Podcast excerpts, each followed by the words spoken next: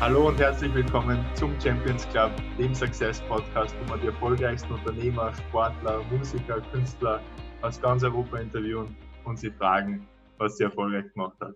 Heute Michael John bei uns im, im Videocall. Michi, äh, großes Dankeschön, dass du die Zeit äh, nimmst.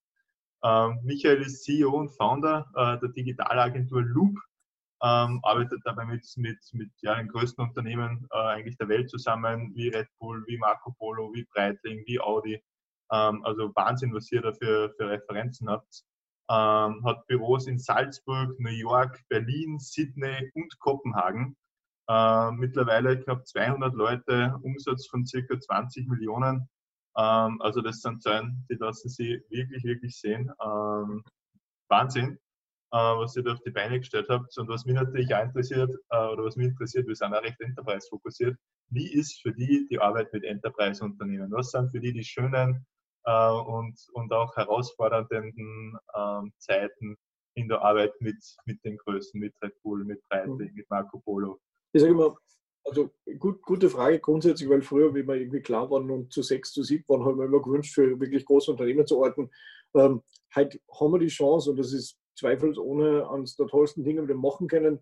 Gleichzeitig kann ich aber sagen, für alle, die, die denken, dass es ein Riesenunterschied ist, es bleibt dasselbe, wie wenn man irgendwie für das Unternehmen gegenüber arbeitet, weil in Wirklichkeit arbeitet man einfach mit Menschen zusammen. Und das, glaube ich, was in unserem Business insbesondere, was reines People-Business ist, halt sehr wichtig ist, die Person, die am Gegenüber sitzt, das muss halt irgendwie gut funktionieren und wenn man da gut zusammenkommt, kann man irgendwie ja, über Monate hinweg an Riesenprojekten arbeiten und und am Ende spürt man ja gar nicht mehr, ob das jetzt ein Weltkonzern ist oder ein anderer, weil man arbeitet mit Menschen zusammen. Ich glaube, das, was bei uns in der Agentur ist, ein sehr wichtiges Learning immer ist, dass, dass die Projekte immer so gut sind wie die Menschen, die dran arbeiten. Und das, das, mhm. das, das gilt für das gesamte Team. Das ist die Mischung aus Kunden und Agenturteam, die zusammenarbeiten. Und ein gutes Set an Menschen kann richtig gute Dinge machen. Und ich habe früher sehr viel Respekt gehabt vor dieser Größe von Unternehmen. Also wenn es jetzt so globale Konzerne gibt, ist mir eben bewusst, auch da sitzen Menschen wie du und ich drinnen und die wollen auch nur eins, nämlich gute Arbeit machen, gutes Projekt abliefern ja. und, und, und, hoffentlich was machen, was gut funktioniert. Und von dem her ähm, ist es weniger Unterschied, glaube ich, wie man sich oft denkt, zu den kleinen Projekten, aber ja, zweifelsohne spannend, weil die Verantwortung halt größer ist für große Marken, die ja. kennt zu arbeiten. Cool. Und wie seid ihr, wie seid ihr, meine, ihr habt sie gegründet äh, vor ein bisschen mehr als 20 Jahren, also 1999. Wie kommt man 1999, wo das Internet äh, für viele nur absoluter Fremdbegriff war, was das eigentlich ist, auf die Idee, ja. Digitalagentur äh, zu gründen? Also man muss mal sagen, ja, es ist, es ist nicht so, dass wir da gesessen sind und gesagt haben, wir gründen eine Firma, sondern in Wirklichkeit, ich war 19 Jahre alt, mein, mein Gründungspartner Florian Titel, der bei uns Head of Development ist, war 18 Jahre alt. Wir sind bei mir daheim im Kinderzimmer gesessen und haben einfach gewusst, wie man Websites programmiert und wir haben zwei Möglichkeiten gehabt oder drei Möglichkeiten. Erstens studieren gehen, uns unser Plan war. Ich wollte Multimedia Art machen, der Florian wollte immer nach Wien IT gehen. Ähm, oder eben das erste Mal Sommerjob machen oder einfach gemütlich daheim im Kinderzimmer sitzen oder ein bisschen Websites programmieren. Wir haben uns für Nummer drei entschieden und sind eigentlich, ohne dass wir geplant haben, eine Firma zu gründen, eigentlich ja, der Ursprungsplan war, einen netten Sommer zu Hause zu verbringen und ein bisschen Websites zu programmieren, weil es uns Spaß macht. Das haben wir in der Schule gelernt. Mhm. Ähm, das hat ganz gut funktioniert. Also haben wir uns entschieden, das Studium um ein Jahr zu verschieben und dann haben wir es nochmal ein Jahr verschoben und irgendwie ist es so zwei, drei Jahre hingegangen. Wir sind 22, 23 gewesen und haben einfach schon auf einmal irgendwie genügend Sachen zu tun gehabt, dass wir das Gefühl gehabt haben, es war Zeit an der Zeit, vielleicht ein erstes Büro zu beziehen. Haben wir super klar 25 Quadratmeter Büro in der Stadt gemietet, also nichts, was man aus heutiger Sicht Büro nennen könnte, sondern das war halt ja, auf Wunsch unserer Eltern nicht mehr im Kinderzimmer sitzen sozusagen. Aber was ganz wichtig ist, glaube ich, immer für mich zu sagen, weil, weil das, das wird ja oft gefragt, so wie habt ihr das alles geplant oder wie ist alles entstanden? Wir sind nicht an einem Tisch gesessen und gesagt, wir wollen eine Internetagentur gründen. Wir sind in Wirklichkeit die ersten zwei, drei Jahre im Kinderzimmer gesessen an den Computern, die unsere Eltern uns gekauft haben und haben halt Websites gemacht für ganz kleine Dinge. Stille Nachtgesellschaft. Wir haben für die Stille Nachtkapelle in Oberndorf die Website gemacht. Wir haben dann für die Stadt Oberndorf die Website gemacht. Wir haben wir haben für kleine Tischlereien am Land die ersten Websites gemacht. Also nichts, was irgendwie aus heutiger Sicht beeindruckend oder bemerkenswert war, aber es war einfach unser Weg am Anfang. Die Firma in der Form uns überlegt und durchgedacht haben wir im ersten Schritt, würde ich sagen, mal so vier Jahre nach Gründung. Zur Gründung waren wir einfach der, der Mike und der Florian, die irgendwie Websites machen und das war mal lange Zeit, bis wir, ja. glaube ich, drei, vier Jahre haben wir erst einmal einen Firmennamen uns überlegt und in Wirklichkeit haben wir die ersten zehn Jahre gebraucht, um von zwei auf acht Personen zu wachsen. Das heißt, wir waren noch zehn Jahre irgendwo zwischen 8 und 10 Personen.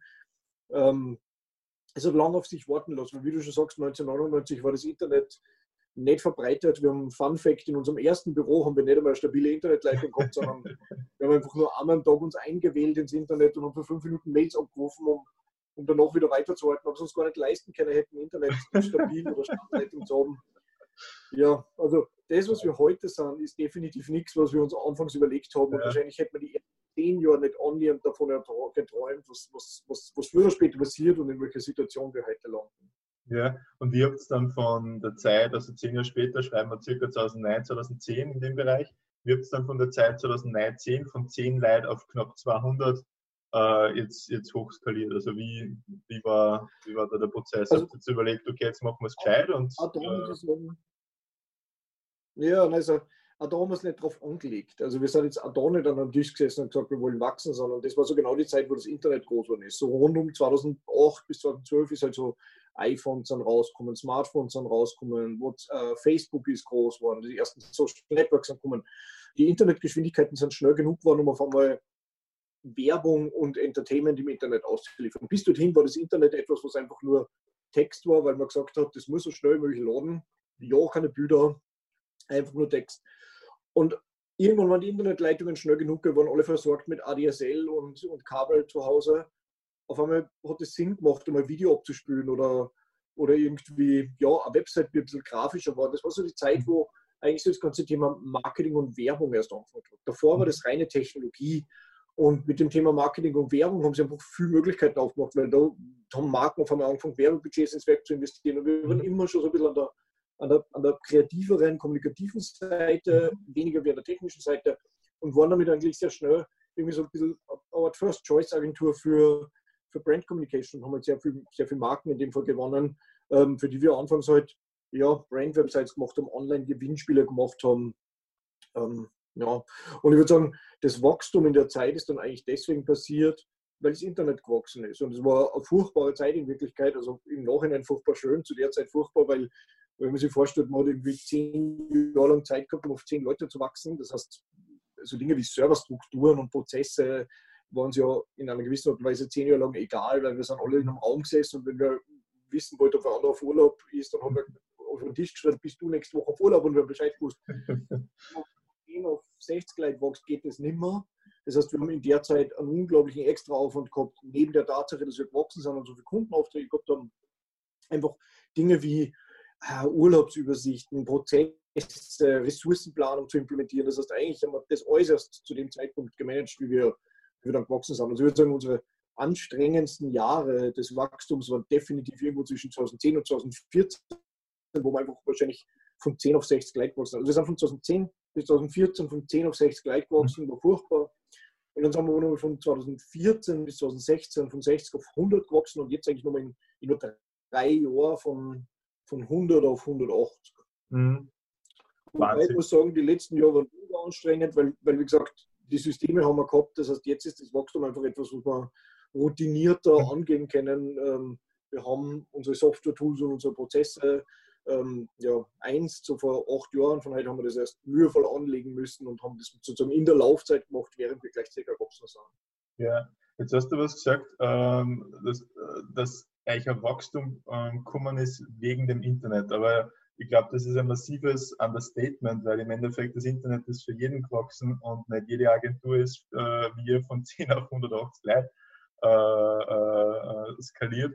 Ähm, was sind für die jetzt rückblickend vielleicht da die entscheidenden Elemente, die euch das Wachstum ähm, ähm, ja, beschert haben? Also ich habe im, im allerersten Interview mit Boris Radke, der einen so genialen Satz gesagt, hat gesagt, ähm, es gibt nicht das, das eine Rezept für, für Erfolg, aber es ist super wichtig, dass man ein Rezept findet. Ähm, was ist euer Rezept für Erfolg? Also alles, was ich jetzt sagen kann, ist wahrscheinlich alles, was alles, spricht alles gegen alles, was, was jemals in einem Lehrbuch gelesen hat. Also, Schieß los. Ich bin da, wir sind da vielleicht sehr, sehr, sehr, wie soll ich sagen, ein bisschen ausgewöhnlich. Also erstens mal, wir haben das nie gelernt das ist sehr gut für uns. Ich war nie in einem anderen Unternehmen wie in meinem eigenen. Das gleiche gilt für Florian. Sämtliche Management-Leute bei Loop haben einfach nicht gewusst, wie man das macht. Das heißt, wir sind, wir sind nicht Leute, die wie zehn Werbeagenturen waren und jetzt alles gleich machen. Das heißt, wir machen alles ein auf unsere Art und Weise. Das war lange etwas, was uns sehr viel Unsicherheit gegeben hat, weil wir immer das Gefühl gehabt haben, wir machen was falsch. Und erst, erst in den letzten Jahren sind wir drauf gekommen, naja, das hat schon seinen Sinn, das passt schon so. Deswegen, das macht uns ein bisschen anders. Aber, aber Beispiele, wir haben kein Sales-Team. Es gibt bei uns keinen Verkauf. Jeder einzelne Kunde, der jemals okay. zu uns gekommen ist, hat uns irgendwann eine Mail geschrieben und wir haben es beantwortet und sind hingefahren und haben ein nettes Meeting gehabt und haben vielleicht immer einen Pitch gemacht, aber, aber wir haben keine einzige Salesperson bei Loop und wir werden uns ja nie bemühen, was zu kaufen. Okay.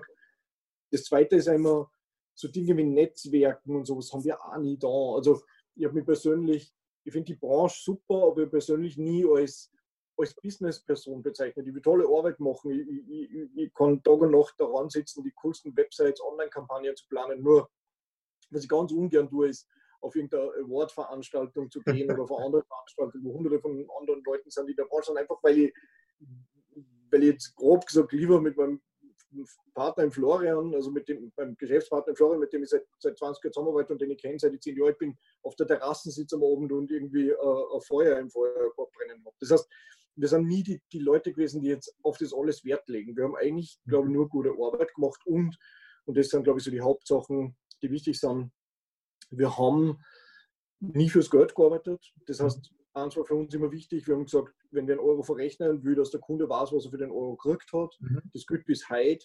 Wir sind ein extrem faires Business. Ich, ich traue mich zu sagen, dass ein Kunde, der von unserer Rechnung kriegt, in 99,999% der Fälle genau weiß, warum das auf der Rechnung umsteht und sagt, das war es wert. Und das ist was, was uns immer wichtig war. Und das mhm. führt dazu, dass sehr viele von unseren Kunden sehr loyal sind und sehr lang bei uns sind und einfach wissen, wir wir sind grundehrlich zu denen, weil, wie gesagt, mhm. schon am Anfang, ich glaube, das ist alles People-Business und ich glaube, ich glaube, die, Grund, die Grundprinzipien von einem guten Businessaufbau sind dieselben wie die Grundprinzipien einer, einer, einer, einer, einer zwischenmenschlichen äh, Beziehung. Also es geht einfach darum, dem anderen Trauen zu kennen und zu wissen, dass man nicht abgezogen wird und zu wissen, dass, dass, dass die Motivation groß ist, was Gutes zu machen.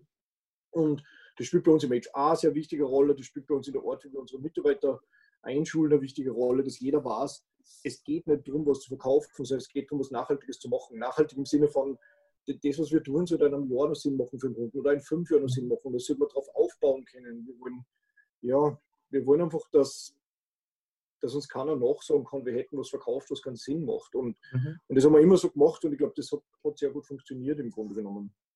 Ich bin gerade komplett perplex, ihr habt kein Sales-Team. Ihr habt, 180, ihr habt 20 Millionen äh, Umsatz und 180 Mitarbeiter ohne Sales-Team aufgebaut. Ja. Wir sind aber auch, muss man dazu sagen, wir sind, wir sind mittlerweile so aufgebaut, dass wir uns zehn Jahre lang gewünscht haben. Also ich sage immer, wenn ich das jetzt, wenn ich die Aussage jetzt mache für alle Leute, die kleine Agenturen haben, das war immer so, weil ich mir 10 Jahre oder 15 Jahre gewünscht, dass es funktioniert und irgendwann hat es funktioniert.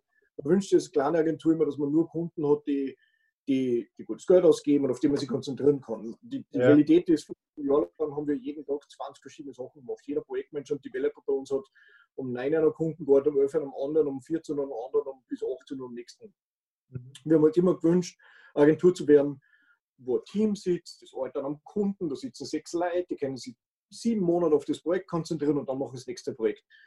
Und wir sind halt in der glücklichen Lage, dass wir genau das haben. Also mhm. der Großteil unseres Geschäfts sind Kunden, die groß sind und, und, und, und nicht einfach ein Projekt mit uns machen wollen, sondern die mit uns einen Weg gehen wollen. Die haben einen Drei-Jahres-Plan mit uns und dann machen wir jedes Monat zwölf verschiedene Projekte und da kann man ein ganzes Team draufsetzen. Das heißt, wir wollen halt auch nicht 20 Kunden im Jahr gewinnen, sondern ich sage mal, eigentlich gewinnen wir zwei Kunden im Jahr. Und wenn wir zwei große Kunden im Jahr gewinnen, dann haben wir wahrscheinlich eh schon ein Wachstum von 10 bis 20 Leute, weil es in der Regel große Kunden sind.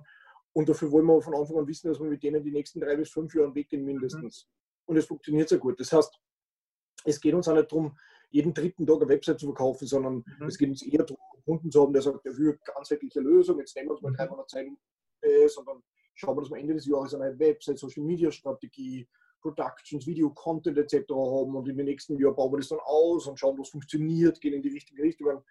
Und, und wie gesagt, das klingt jetzt, das vor, vor, fünf Jahren, wenn ich das jetzt sagen kann, war das nur für mich der Traum gewesen, seitdem, für den ich seit 15 Jahren arbeite. Heutzutage sind wir tatsächlich in der glücklichen Lage, dass das so geworden ist.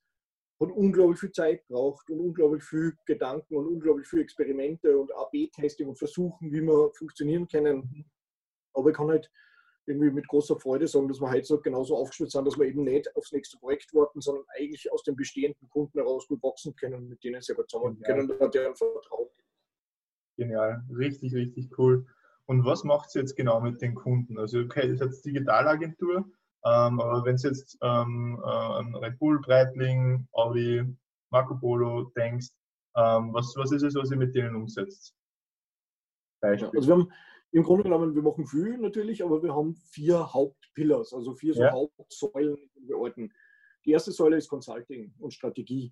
Das heißt, viele Kunden haben halt das Problem, dass sie eine Website haben, Social Media haben, einen Online-Shop haben und alles gibt es, aber irgendwie weiß keiner so genau, warum es die Sachen gibt, wie es funktionieren sollen, was ist, keiner weiß, was wäre Erfolg oder was wäre Misserfolg und was wollen wir überhaupt und wie schaut die Roadmap aus und wo sollte das alles in einem Jahr sein. Das heißt, die Dinge gibt es, aber es gibt keine, keine, strategische, äh, keine, strategische Roadmap, die eigentlich so kurz ganz hingehen sollte. Ähm, unser ganzer Strategiebereich sind in Summe wahrscheinlich 20 Leute, Strategie, Consulting ist dann nur dafür da, ständig diese Roadmap, also erstmal diese Roadmap aufzubauen, aber dann noch ständig diese Roadmap im Auge zu behalten, einfach sicherzustellen, dass unsere Brands, die wir betreuen, in die richtige Richtung gehen und das messen zu können und oder Justierungen machen zu können, falls irgendwas nicht in die Richtung, Richtung geht und da auf, auf Dinge reagieren zu können. Also gerade jetzt zum Beispiel mit in der aktuellen Zeit, mhm. Äh, Covid-19, wir haben einen unglaublichen extra Aufwand, einen positiven, mhm. all diese Strategien jetzt neu anzuordnen, weil, weil das mhm. Verhalten der Menschen ändert sich im Moment. Das heißt, wir haben unglaublich viel Potenzial, jetzt Strategien zu überarbeiten das machen wir natürlich auch. Das ist der ganze erste Säule, Beratung und Strategie, sozusagen das, warum tun wir bestimmte Sachen überhaupt für Firmen zu beantworten und zu beantworten, was ist Erfolg und wie können wir einem Jahr sagen, das hat sich ausgezahlt oder nicht. Die zweite Säule ist, und die macht ca. 50 Prozent von unserer Gesamtbusiness Technologie, das heißt, riesige Online-Shop-Systeme, CRM-Systeme, Development, App-Development. Wir haben 10 App-Developer, ca. 30 bis 40 Web-Developer, Frontend, Backend-Developer, UX-Designer, User-Experience, also all das Thema, grob gesagt, Websites, Online-Shops. Das Ganze für, für die Kunden. Genau, das ist das, mit dem wir angefangen haben. Irgendwann haben wir das im kleinen Format im Kinderzimmer gemacht. Gibt es natürlich immer noch, macht aber interessanterweise eben nur 50% vom Umsatz. Mhm. Ähm, die anderen 50 Prozent sind eigentlich Marketing, Werbung, aber rein Digital First.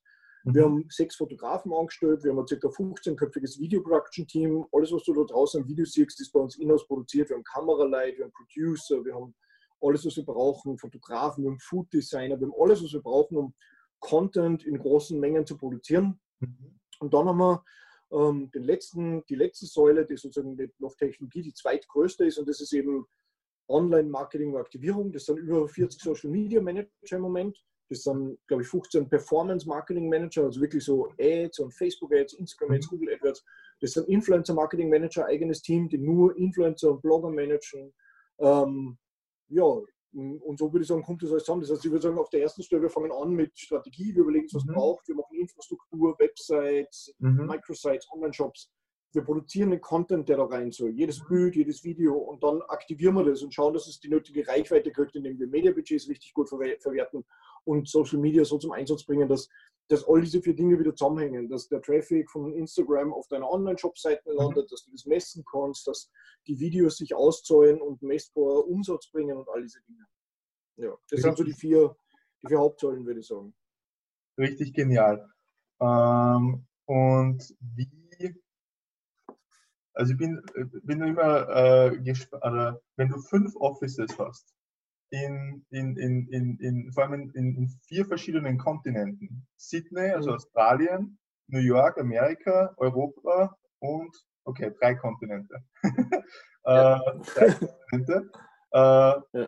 wenn, du, wenn du fünf Offices in drei Kontinente hast, wie managst du das? Also wie managst du 180 Leute in, in, in fünf verschiedenen Büros in drei? Das ist immer so, das, das, also ich frage mich eher, wie Leute Unternehmen managen mit 20.000 Mitarbeitern. 180 Leute sind überschaubar. Also 180 Leute hast, man kennt den Vornamen von jedem und kann hingehen ja. und sagen, wie läuft's. Also ja. ich finde schon, das ist noch, das ist noch machbar.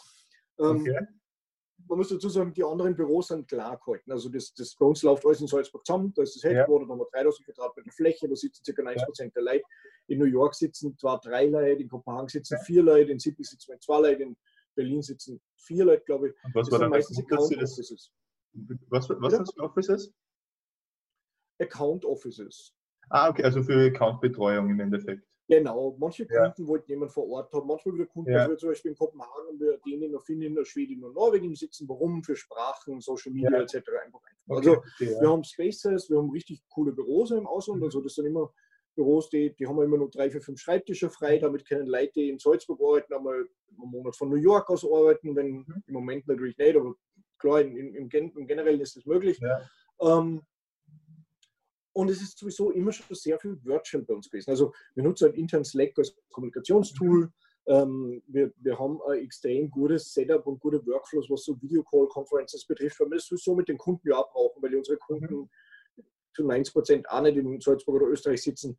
Ähm, von dem her ist es eigentlich recht gut machbar. Und der Rest ist erstens mal ein sehr gutes Leadership-Team. Also wir haben über 15 Team-Leads bei uns, die alle kleinen Departments leiten, mit denen ich mhm ewig schon zusammenarbeit und, und, und, die mein volles Vertrauen genießen. Das heißt, es ist auch nicht so, dass ich das als Alarm machen muss. Ähm, es, ist, es ist überschaubar. Also wie gesagt, 180 Leute sind noch nicht 20.000 Leute. Das, das funktioniert. Also für alle, die, die Sorge haben, ob sie irgendwann mal auf 180 Leute wachsen, kann ich sagen, es, es geht schon. Also es ist jetzt nicht, okay. es ist jetzt nicht machbar. Spannend, okay, aber ich finde das cool, das ist eine coole Information, dass die, dass die, die, die ähm, Büros außerhalb von, von Salzburg hauptsächlich dazu dienen, diese Kundennähe zu, zu, zu haben. Das ähm, finde ich, ja. find ich spannender Gedankengang von der Strukturierung her. Cool.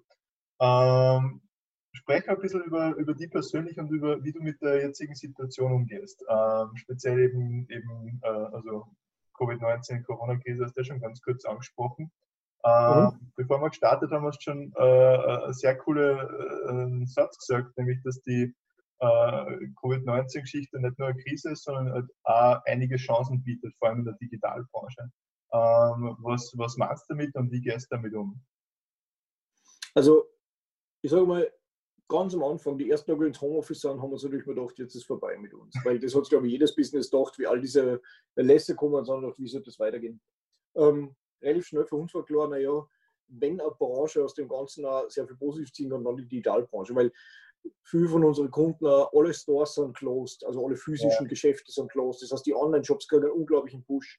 Ähm, wir alle, und ich glaube, das kann jeder, der, der zuhört und auch du selbst nachvollziehen, die Art, wie wir in den letzten Wochen gelernt haben, digitale Medien zu verwenden. Ja. Allein das, was wir da gerade machen, über Videocall und Podcast machen, Conference Calls mit unseren Tanten, Onkels und Eltern, ähm, Online-Training-Sessions. Die meisten Leute machen gerade von zu Hause aus mit irgendwelchen Live-Trainings, Workouts ähm, ja, Social Media Nutzung allgemein. Also man merkt jetzt gerade, wie wichtig das ist und die ganze Gesellschaft gewöhnt sich an Dinge, die vorher ganz schön schwierig waren zum Einsetzen. Ja. Ich finde es ganz interessant, dass auch ältere Zielgruppen auf einmal FaceTime-Calls etc. machen. Ja. Das heißt, die Digitalisierung kriegt gerade innerhalb von nur drei bis vier Wochen einen Innovationssprung, der normal nur drei Jahre dauert hätte. Mhm. Ähm, was für uns als Digitalagentur langfristig gut sein kann. Natürlich haben wir im Moment sicher ein paar Dinge, wo wir aber Kratzer und Dellen mitnehmen, weil natürlich die Budgets sinken jetzt, der Wirtschaft geht es nicht gut. Also das ist, das ist, sicher, was wir ein bisschen durchtauchen müssen. Aber wir sind in einer Situation, wir haben keine Leute auf Kurzarbeit, wir haben, wir haben alle Gehälter 100% an, also wir sind, wir sind fein im Moment und es funktioniert sehr gut und wir sehen halt auch, dass doch einiges Neues reinkommt jetzt in der Zeit. Also wir haben in den letzten vier Wochen einiges an Neukunden, die sehr spannend sind, gewonnen mhm. die da genau jetzt kommen und sagen, hey, äh, wir haben irgendwie jahrelang verschlafen, das Thema E-Commerce jetzt richtig anzugehen, jetzt suchen wir eine gescheite Agentur. Ja. Ähm, ich glaube, die Herausforderung ist jetzt so ein bisschen zwischen, die Budgets werden sinken, aber die Nachfrage wird steigen. Aber ich glaube, wir ja. sind da sehr gut darauf aufgestellt, weil wie schon vorher erwähnt, ums große Geld geht es uns nicht. Es geht uns darum, Sicherheiten aufzubauen für unsere Mitarbeiter und für die Agentur. Und und damit kann man nur sagen, ja, riesen Challenge, aber halt auch eigentlich sehr viel positiven Outlook. Und ich würde sagen, es wird ein bisschen so sein und dann wird es eigentlich stark nach oben gehen. Und ich glaube, das zählt für alle Digitalagenturen, die jetzt einfach äh, äh ja, einen guten, ein gutes Gefühl haben, welche Services jetzt benötigt sind. Weil es dann sicher so Dinge wie E-Learning für Firmen und all diese Dinge werden jetzt einfach stark kommen und wir sehen da schon sehr viel, sehr viel Positives darin. Mhm.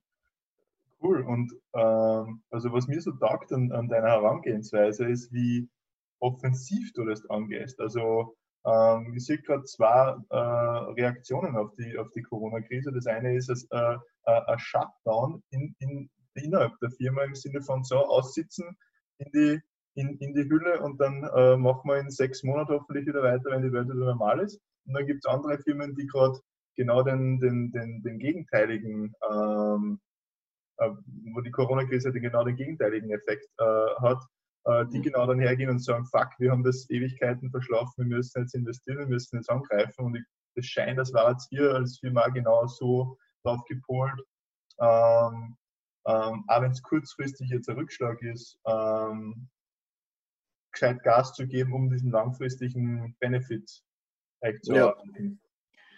Wie gesagt, das ist, ich meine, wir sind halt in der glücklichen Lage, in dieser Branche zu sein, weil, weil ja. wenn ich jetzt ein, Geschäft in der Altstadt besitzen würde, bleibt man ja. nichts anderes als ein Shotdown zu machen. Und klar, man könnte jetzt sagen, okay, wir machen Lieferdienste und so, aber ja.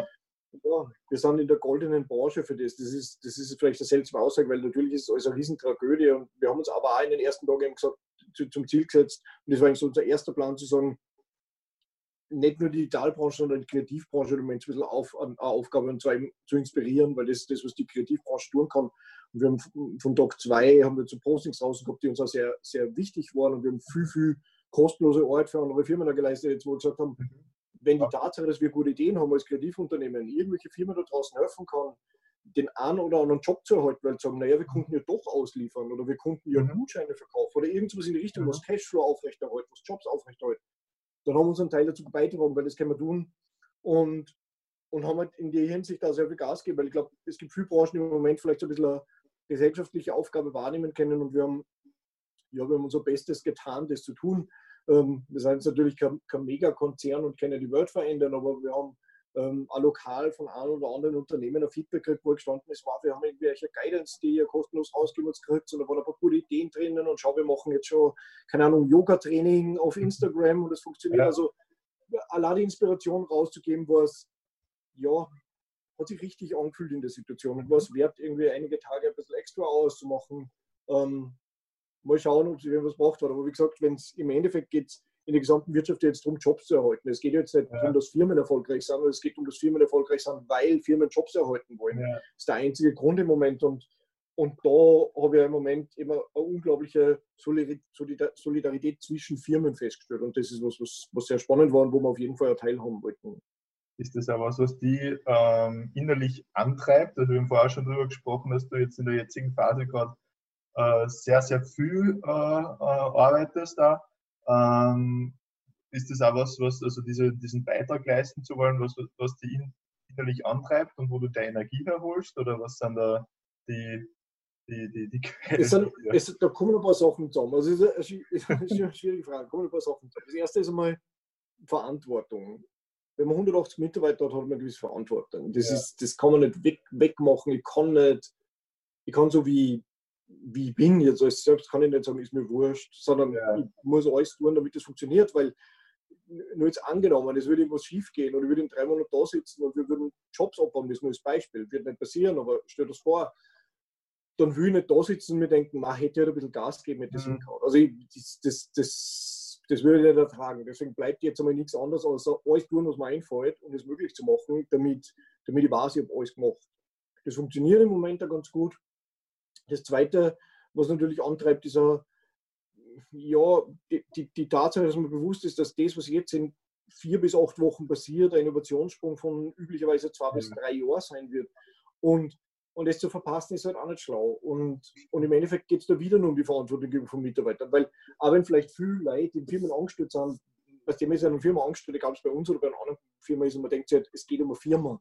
Aber ich sage immer, Firma ist im Endeffekt ja nur Logo. Also Mhm. Dem Loop-Logo kann nichts passieren. Wenn was passieren kann, ist, dass, dass Leute Jobs verlieren. Und das wird bei uns nicht passieren, weil wir, fingers crossed, ich hoffe, dass es nicht passiert, aber da weiß ich alles zu 90 Prozent sehr gut aus.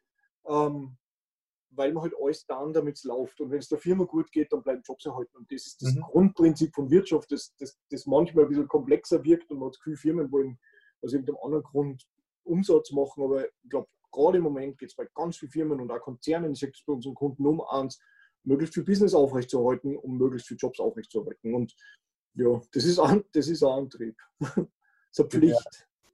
Geile, geile Sache. Was war für dich der, der, der inspirierendste Moment bisher in deiner Karriere? So, also, also es gibt ein paar, der inspirierendste Moment. Oder der besonderste? Es gibt ein paar Momente, die sehr überraschend waren und das waren sehr große Kunden, die mit uns arbeiten wollten. Mhm. Also wir haben einfach Kunden in Größenordnungen kriegt, wo ich mir noch einen Anruf dachte, das gibt es doch nicht. Warum wollen die mit uns arbeiten? Also wir sitzen da in Salzburg, fühlen uns im, im, im Kopf, fühlen wir noch immer so, wie wenn ich im Kindersitz in Florian sitzen würde damals und, und es ist überraschend, was irgendwie sonst geworden ist und das inspiriert allgemein. Mhm.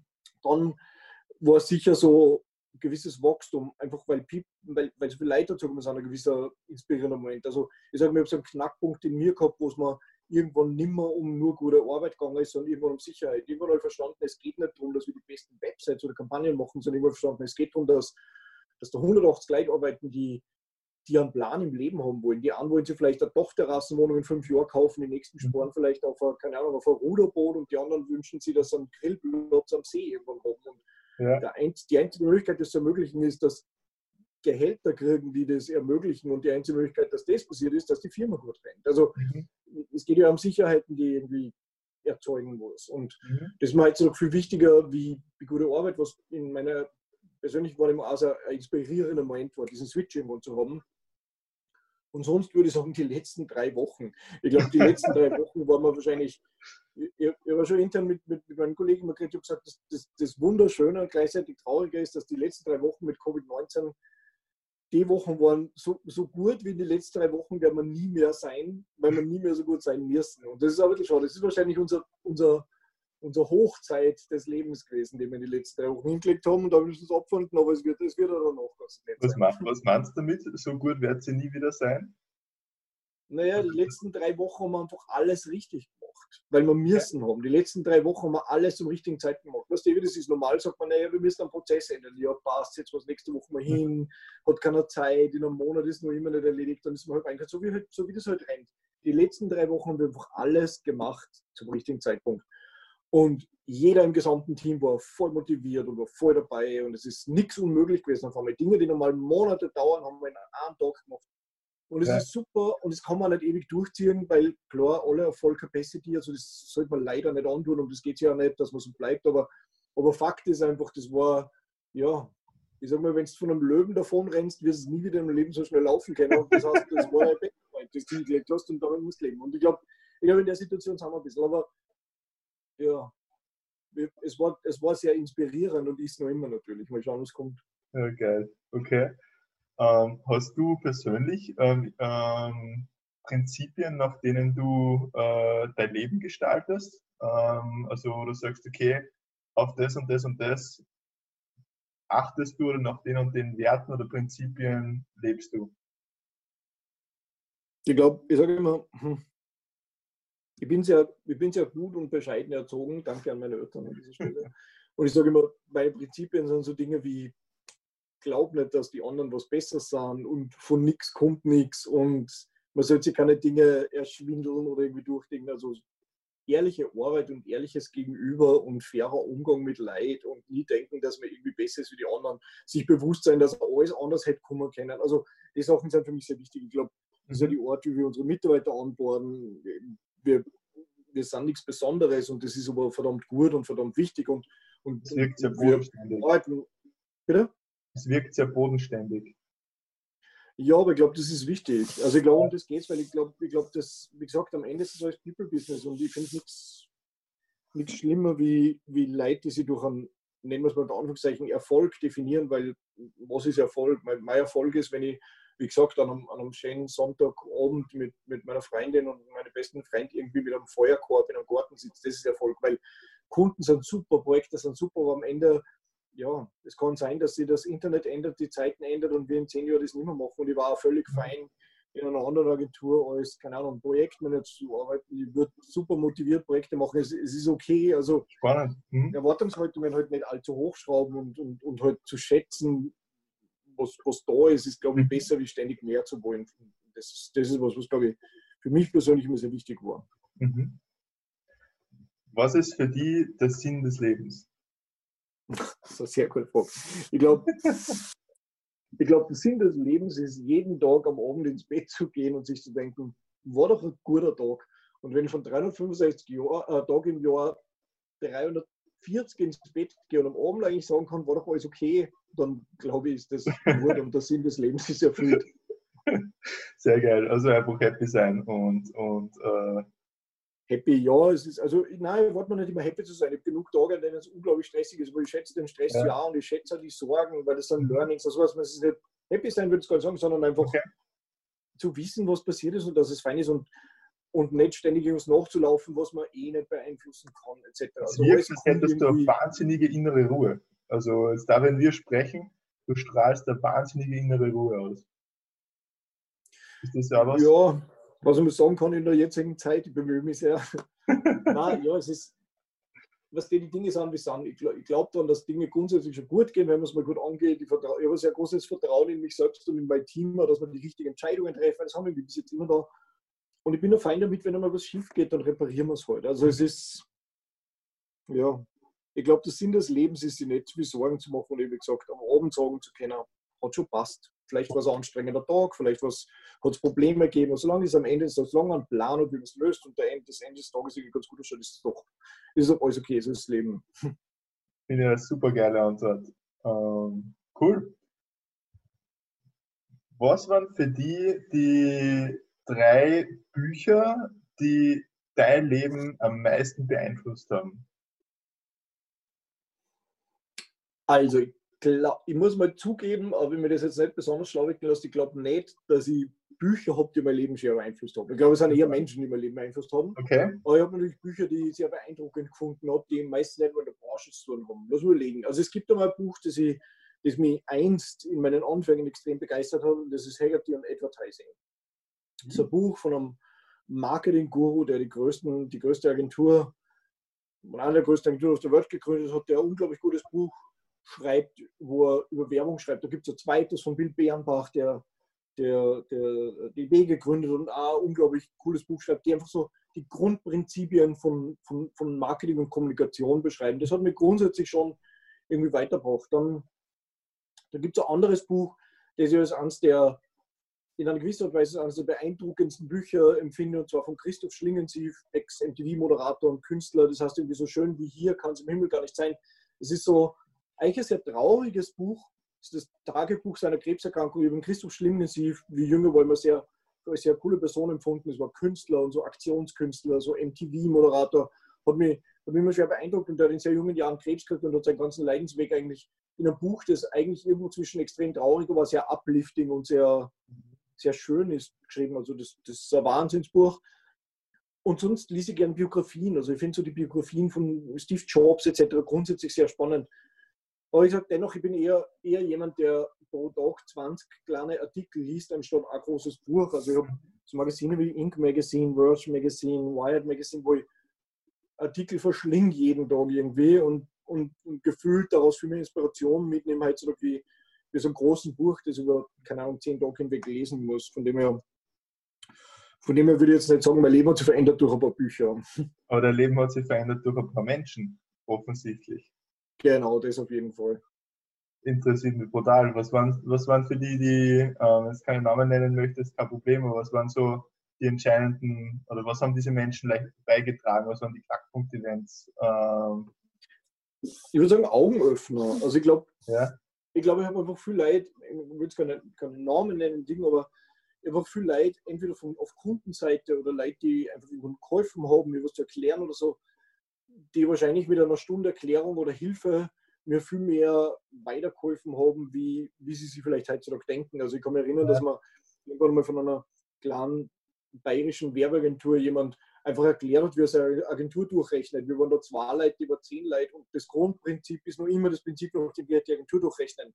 Oder mir hat einmal ein Kunde, eine Beratungsfirma, Salzburger Kunde, sehr erfahren, war in viel vielen Unternehmen, ich war glaube ich 22, 23 und da hat man einfach erklärt, wie man Gesellschaftsverträge aufsetzt und was man da beachten muss. Und das ist was, was ich heute noch, was, was ich eigentlich auf Basis von dem hat mich das überhaupt, habe ich, hab überhaupt mit dem Beschäftigen angefangen und heute so, da brauche ich eine Stunde, um einen guten Gesellschaftsvertrag aufzusetzen. Und ich habe das Gefühl, ich denke jetzt mal, wenn ich das tue, noch immer an diese Person, weil, weil das halt so ein bisschen der Start war, überhaupt mein Interesse zu wecken. Ähm, ja, also, also viel Wegbegleiter, die in irgendwelchen Meetings oder kleinen Hilfestellungen, wie würde ich sagen, in einer Stunde was erklärt haben, was ich bis heute irgendwie mit mir mittrage oder was mich bis mhm. heute irgendwie so ein bisschen auf die richtige Linie gebracht hat. Und, und viele davon werden wahrscheinlich nicht einmal wissen, dass sie mir in der Stunde vor 15 Jahren was erklärt haben, was ich, was ich heute nur jetzt mal, wenn ich es irgendwie anwende, bedenke. Also von dem her ja. Cool, cool. Ähm, super spannender Content. Ähm, Michi, ich sage ich sag großes, großes Dankeschön äh, von, von meiner Seite an, dein, an deine Danke Zeit, dir. dass du die Zeit genommen hast. Ähm, an alle Zuschauer und Zuhörer, wenn euch der, der Podcast, ja, äh, die Folge mit Michael äh, gefallen hat, dann bitte ähm, liken und äh, Kanal abonnieren.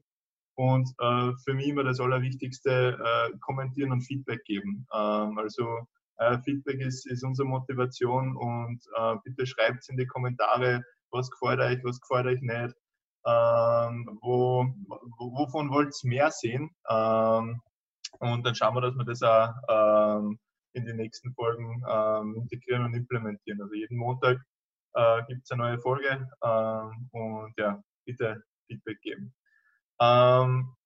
Letzte Danke. Frage an, an dich, Michael. Was ist deine Definition eines wahren Champions? Eines was? Eines wahren Champions. Eines Also wahren Champions. Was ist eine- meine Definition eines wahren Champions? Ähm, ehrliche Grundwerte, würde ich sagen. Also eine gute Verteilung der eigenen Werte. Ehrliche Mhm. Leute, denen man vertrauen kann, die, wenn sie sagen, sie machen das, das auch wirklich machen. Und ich glaube, da geht es gar nicht darum, High Performer zu sein oder andere auszustechen oder competitive zu sein. Da geht es darum, einfach das zu tun, von dem man sagt, dass man es tut. Und ich glaube, das ist etwas, was man heutzutage eh schon sehr selten findet und, und zeichnet für mich den wahren Champion aus. Geil, finde ich super. Michael, danke dir für deine Zeit nochmal und ähm, an alle anderen ja, einschalten bei der nächsten Folge. Ciao. Danke dir. Ciao.